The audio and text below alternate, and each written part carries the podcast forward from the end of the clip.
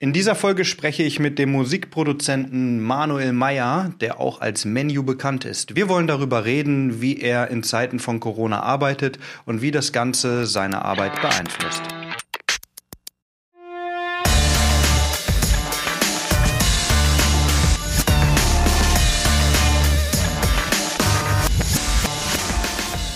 Herzlich willkommen zu einer neuen Folge Freie Wildbahn im Rahmen von BW bleibt kreativ. Freie Wildbahn, das ist der Podcast der Medien- und Filmgesellschaft Baden-Württemberg, die ihr auch als MFG kennt. Und BW bleibt kreativ. Das ist eine Podcast-Reihe, die wir ins Leben gerufen haben, um mit Kultur- und Kreativschaffenden während der Corona-Krise zu sprechen. Wir wollen den Austausch fördern und vor allem auch neue und spannende Projekte kennenlernen.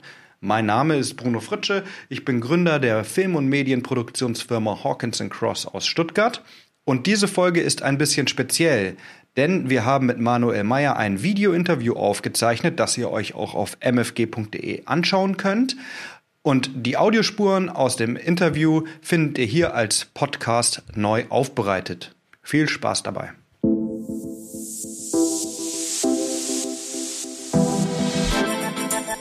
Heute treffe ich den Musikproduzenten Manuel Meyer, auch bekannt als Menu. Als Manuel Meyer macht er Musik für große Werbefilmproduktionen, zum Beispiel für Kaufland, Gillette oder den ersten FC Bayern München. Und als Menio ist er vor allem bekannt als Musikproduzent für große Hits, also quasi ein Hitproduzent. Er hat unter anderem mit Dadan gearbeitet oder auch jetzt mit Mike Singer. Und in letzter Zeit hat er einige Gold- und Platin-Auszeichnungen bekommen. Wir wollen heute darüber sprechen, wie er und seine Arbeit von Corona beeinflusst ist, ja, was sich dadurch ändert und wie er mit der ganzen Situation umgeht. Ich bin sehr gespannt, wie das wird und ich fahre jetzt zu ihm ins Studio und wir schauen einfach mal, ja, was er uns zu erzählen hat.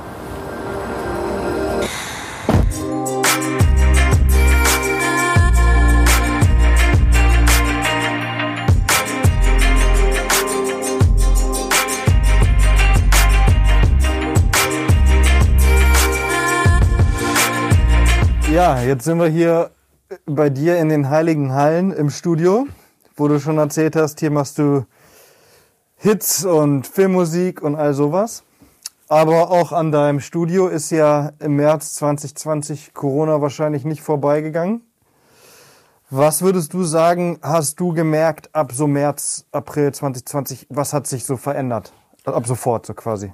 Also ich habe das tatsächlich schon viel früher gemerkt ähm, da ich ja viel Musik für so Award-Shows und so komponiere oder Firmen-Events oder Kick-Off-Veranstaltungen und so. Und ich hatte im Dezember hatten wir angefangen für einen großen Automobilhersteller eine Supplier Award Veranstaltung habe ich da komponiert. Und da hieß es dann im Januar, wo das so langsam angefangen hat, ich kann mich nicht mehr ganz genau daran erinnern, welcher Zeitraum das genau war, ähm, das findet vielleicht jetzt gar nicht statt. Also bis zwei, bis eine Woche davor wussten wir dann irgendwie gar nicht mehr, haben wir das jetzt für einen Mülleimer gemacht oder halt nicht. Und genau, da habe ich so das erste Mal gedacht, so, okay, was kommt denn da auf uns zu? Weil ich eben eh weltweit halt viel Musik für Events, Messen, Premieren und solche Sachen eben produziere und komponiere. Und da habe ich dann das erste Mal gedacht, okay, was für eine Scheiße kommt da jetzt auf uns zu und habe da auch echt bisschen Schiss bekommen. Und es war dann auch so, dass halt eben für diesen Geschäftsbereich, für Events und so weiter, äh, das in den ersten Monaten stark zurückgegangen ist, bis die ganzen Agenturen halt eben in diesen Digitalbereich gegangen sind. Und deswegen macht es für mich jetzt auch nicht mehr so einen großen Unterschied, weil die Musik, der Musikanteil dann doch derselbe ist, ob du es jetzt digital oder live machst. Es ist halt was anderes, zum Beispiel, wenn so eine Gewinnerverkündung ist oder du machst eine Auftrittsmusik, wie jetzt jemand auf die Bühne läuft, ist dann halt ein bisschen kürzer, weil der ja nicht auf die Bühne läuft, sondern dann ist halt nur ein Jingle oder so. Also in diesem, das ist so der einzige Teil oder Bereich, wo ich gemerkt habe, das äh, geht stark zurück. Manche Awardshows, die ich auch seit zehn Jahren mache oder so, zum Beispiel LFK Award mache ich seit Jahren. Die Musik in Stuttgart, äh, der ist tatsächlich ausgefallen. Genau. Und ähm, so die anderen Bereiche, in denen du aktiv bist, jetzt, jetzt mit Künstlern arbeiten Ja. oder für, für, für Filmproduktion, Werbung und so Sachen machen, ist es da gleich geblieben, würdest du sagen, oder wurde es auch weniger? Also am Anfang, wo Corona gerade frisch war, war es tatsächlich so, dass ich eineinhalb Monate oder zwei Monate gesagt habe, so, ich mache jetzt hier alles dicht. Da war ja nur schönes Wetter, habe ich halt Fahrradtouren gemacht mit meinen Kindern und weil ich davor halt einfach, also ich arbeite im Prinzip sieben Tage die Woche und da war das echt so, ein, so eine Zwangspause Pause, ne? Irgendwie, Ja. die für mich jetzt, also natürlich will ich das jetzt nicht schönreden, also mir tun die ganzen Leute extrem leid, die jetzt gezwungen sind, ihre, ihren Betrieb praktisch zu schließen und kein Geld verdienen dürfen. Und dann ist aber so, dass die ganzen Künstler einfach viel mehr Zeit haben. Also die dürfen keine Konzerte mehr spielen und solche Geschichten. Früher war es ja immer so, wenn du jetzt für einen Künstler zum Beispiel viel arbeitest, der war dann mal auf Tour oder der war, weißt du, wie ich meine? Oder Festivalsaison ist ja komplett ins Wasser gefallen, wo Künstler halt wochenlang unterwegs sind und was machen die? Die gehen halt ins Studio. Also wird jetzt quasi mehr im Studio produziert Es als wird vorher? viel, ich denke, durch Corona wird, ist viel mehr Musik entstanden. Ist aber trotzdem auch so, dass es ein bisschen schlecht ist, weil der Streaming-Markt auch ein bisschen stagniert, also zurückgeht, weil ja die Leute nicht mehr so viel Musik konsumieren können. Also Fährt man nicht mehr zur Arbeit? man und was fährt nicht ich, mehr. Mhm. zur Arbeit, die ganzen Shisha-Bars sind zu, die ganzen Diskotheken sind zu, die ganzen Bars sind zu und somit auch die Strecken, die du dahin fährst. Für mich als Produzent ist es halt trotzdem so, die ganzen Künstler wollen ja Musik machen, was für mich primär eigentlich von Vorteil ist. Ja. Hast du so vielleicht auch so aus deinem ja, Umfeld oder, oder, oder so Bekanntenkreis oder so ähm, sowas mitgekriegt von, von Leuten, die jetzt vielleicht was, was ganz anderes machen als vorher? Was ich halt kenne, ist so Studiosängerinnen oder auch Studiogitarristen oder die oder halt auch zum Beispiel Background-Sängerinnen. Also es gibt ja natürlich viele sehr gute Sänger oder so, die halt davon leben, dass sie bei einem bekannten Künstler im Hintergrund singen. Für die ist das super scheiße. Weißt du, gerade so Bands oder so, was soll jetzt ein Drummer machen?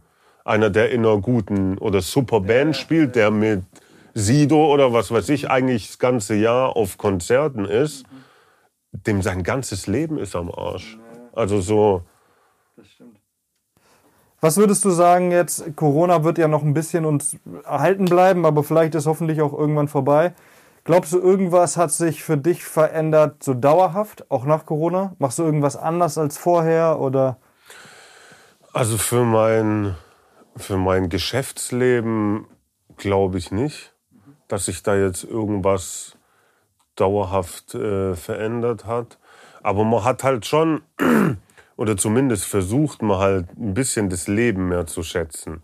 Oder halt das, was man hat. Also man war ja davor in so einem endlosen Konsum, in so einer endlosen Konsumgier, sage ich mal. Immer mehr, alles muss besser sein. Und das hat bei mir so ein bisschen gezeigt, so, also das ist nicht das, um was es geht eigentlich. Also mir hat Corona eigentlich so ein bisschen vor Augen geführt, hey, kümmere dich noch mehr um deine Familie und so diese Sachen, wo, weil ich vermisse jetzt nicht äh, einen teuren Gürtel oder so, weißt du, wie ich meine, sondern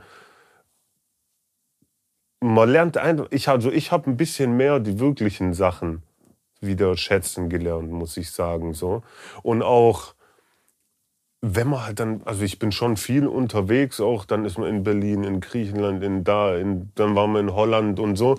Und man lernt diese Momente dann ein bisschen mehr zu schätzen, so diese Freiheit einfach, ja. also so diese, diese Vorzüge, die wir eigentlich hier in Deutschland haben, was man alles machen kann, wenn, wenn man dann nicht mehr eingesperrt ist. Und das war auch letztes Jahr, wo wir dann, wir sind dann zwei Wochen nach dem Lockdown direkt nach Holland, haben uns da ein Studio gemietet und das, das haben wir einfach genossen. Und davor wäre es halt so, ja, okay, wir gehen jetzt halt wieder irgendwo hin. Jetzt, jetzt ist natürlich, jetzt sprichst du natürlich auch aus der Position eines erfolgreichen Produzenten. Was würdest du sagen, aus, aus deiner Erfahrung raus im Musikbusiness, wie geht man mit, ja, mit so Rückschlägen um? Ob es jetzt Corona ist oder ob keine Ahnung, der jetzt Ja. anders nicht vorankommt. Was ist so die, so, so eine Motivation? So im, ja. Ja, die Motivation ist eigentlich, es führt kein Weg dran vorbei. Also so, wenn du erfolgreich werden willst, musst du einfach, wo ich angefangen habe, kann ich mich an keinen 17-jährigen Produzenten erinnern, der hier voll äh, die Welt jetzt hat. Weil du einfach auch, keine Ahnung, mehr rausschicken musst. Du Genau, also da, damals, du hattest ja gar nicht die Möglichkeit. Also es gab gefühlt gar kein Internet. Also wie soll ich jetzt äh, Britney Spears meinen Song zukommen lassen? Weißt du, äh, genau, aber ja, das, genau, man muss einfach, also ich glaube, dass Erfolg nicht ein Zufallsprodukt ist. Wenn du jetzt jung bist und Erfolg haben willst, musst du dir dein Ziel setzen.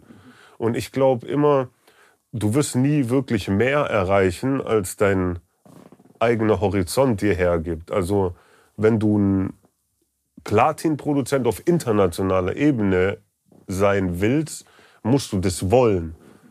Und nicht, ja, ich will eigentlich nur hier in meinem Dorf Beats machen, aber wäre schon froh, wenn ich in New York, äh, weißt du, wie ich meine, das wird dann Aber nicht wie passieren. geht man daran? Du meinst, man muss von vornherein so den Fokus legen und. und Genau, die Ziele arbeiten? einfach setzen, erfolgreich werden wollen und das dann auch zulassen und dementsprechend agieren. Also sich nicht selber auch kleiner machen, als man ist oder so. Am Anfang vielleicht auch so ein bisschen fake it until you make it. Ja, ja. Also so. Ja. Und einfach an sich arbeiten, einfach gut werden. Also Qualität setzt sich auf Dauer durch. Wenn du einfach der beste Produzent bist oder der beste Bäcker oder, weißt du, wie ich meine, wenn Ja, du ja. das beste Brot backst überhaupt, irgendwann wird das einer essen und das seinem Kumpel erzählen. Und wenn du halt einfach die besten Beats machst, kannst du in deinem Dorf klein anfangen. Aber das wird sich auf Dauer einfach rumsprechen. Und ja, mit Problemen umgehen. Probleme sind da, um sie zu lösen, sagt Ja, man ja, ja, ja. so schön. Und deswegen, ja, nach jedem Tunnel kommt auch wieder ein Licht, habe ich gemerkt. Egal wie Ja, tief man klar. in der Scheiße sitzt. ja. Äh, das ist so ein bisschen, das kann ich vielleicht auch noch so Jüngeren mitgeben. Macht alles sehr gewissenhaft. Also wenn ihr Ver Verträge bekommt, das ist das, was ich gelernt habe. Ich lasse jeden Furzvertrag mittlerweile immer von einem Anwalt prüfen und überlege mir das zehnmal, was sind die eventuell negativen Konsequenzen. Daraus setzt niemals eure Unterschrift unter einen Vertrag. Wenn ihr es nicht richtig versteht. Genau, Ja, ja, holt euch immer professionelle Hilfe, gerade auch am Anfang. Man denkt dann zum Beispiel, boah, ich habe hier jetzt einen Deal, deswegen Verträge immer nur unter professioneller Hilfe unterzeichnen. Wir sind am Ende. War sehr schön, mit dir Auf zu sprechen. Fall. Danke. Und äh, ja, alles Gute für die Zukunft. Dir auch.